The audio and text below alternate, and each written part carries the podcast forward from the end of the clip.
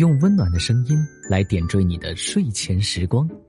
欢迎来到由喜马拉雅出品、彭毅哥哥的哄睡故事栏目，专属于你的哄睡频道。现在开启。Hello，亲爱的小听众们，欢迎收听彭毅讲故事，我是彭毅哥哥。很巧哦，我们又见面了，说明这一刻你已经认真的做好了睡前准备，对吗？今天彭毅哥哥带给大家的故事名字叫做《金色的星星》。准备好了吗？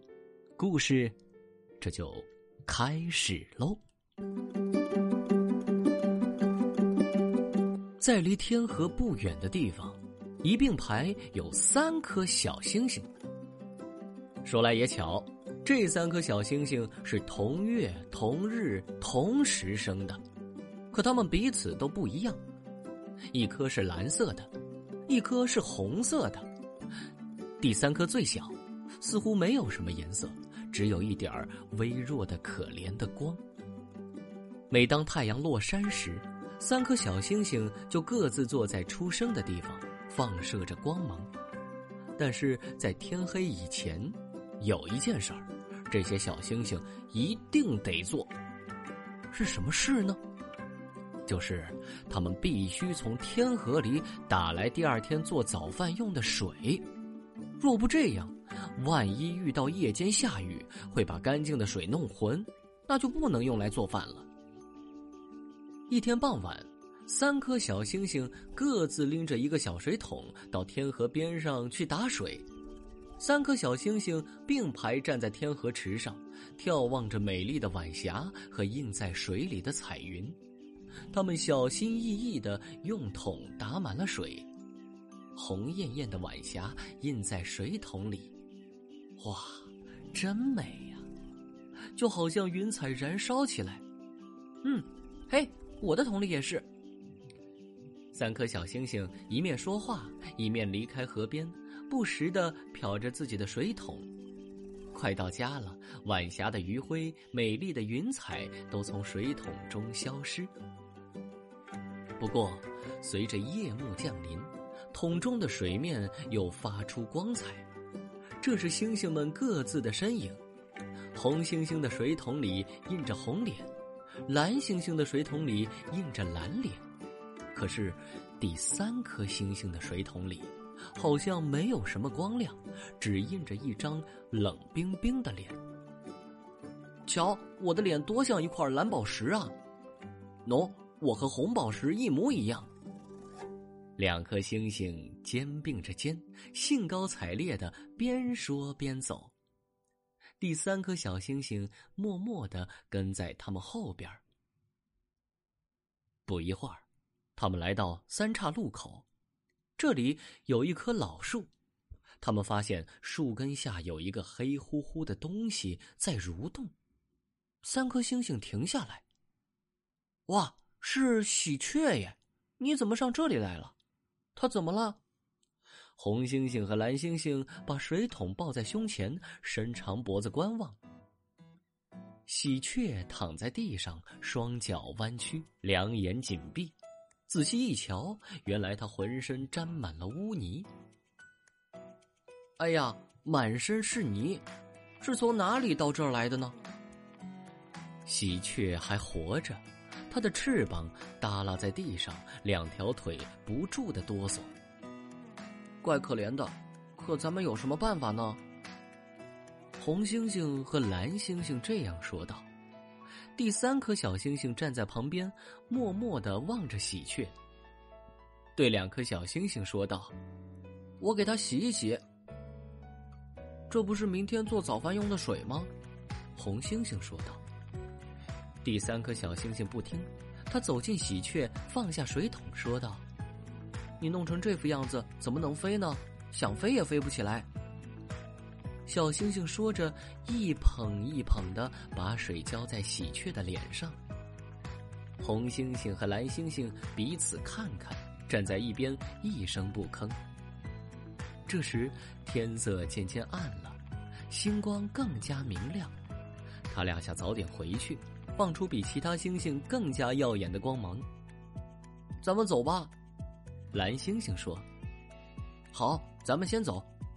红猩猩说罢，便和蓝猩猩一起走了，留下了小星星。啊，这儿也都是泥呢。小星星自言自语的说着，用指尖轻轻的把喜鹊眼眶里的泥沙弄干净，用水冲洗着。喜鹊渐渐的恢复了元气，挺了挺身子，一下就睁开了眼睛。喜鹊的眼睛里闪射出金色的光芒，第三颗小星星大吃一惊，目不转睛的盯着喜鹊。那金色的光芒越来越强烈，令人目眩。接着，喜鹊抖动了一下翅膀，意味深长的叫了一声，一下子就飞起来了。再见，小喜鹊，小心点飞啊！小星星亲切的叮嘱着。喜鹊的眼睛里放射着耀眼的光芒，迅速飞远了。天已黑尽。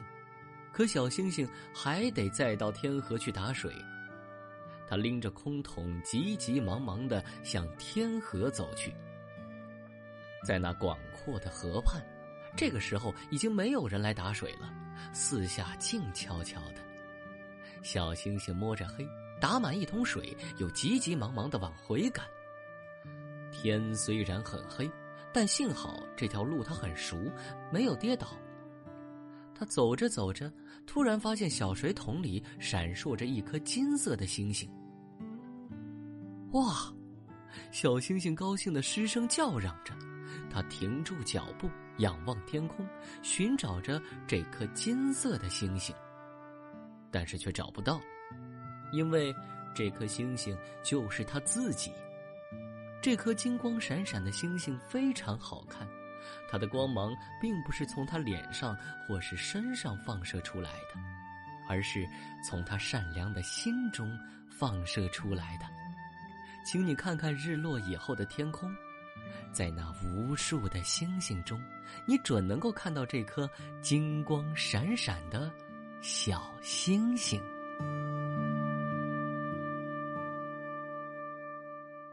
好了，宝贝们。这篇故事，彭一哥哥已经讲完了。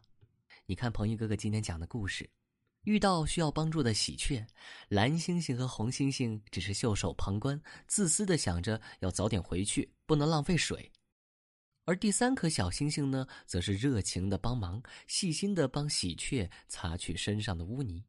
就这样，原本暗淡无光的第三颗星星。因为内心散发出来的善良的光芒，让它的外表变得金光闪闪，真是美丽极了。其实我们人也是这样的，外表的美并不会让一个人与众不同，但是心灵的美则会持续的让一个人散发出与众不同的光彩。嗯，所以你选择做一个怎样的人呢？好啦，今天的故事讲到这里。希望你们睡个好觉，做个好梦。明天我们同一时间再见。每天晚上七点半，彭一哥哥与你不见不散。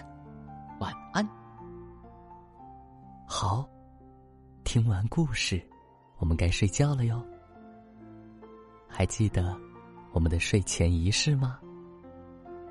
嗯，第一步，盖好你的小肚子。第二步。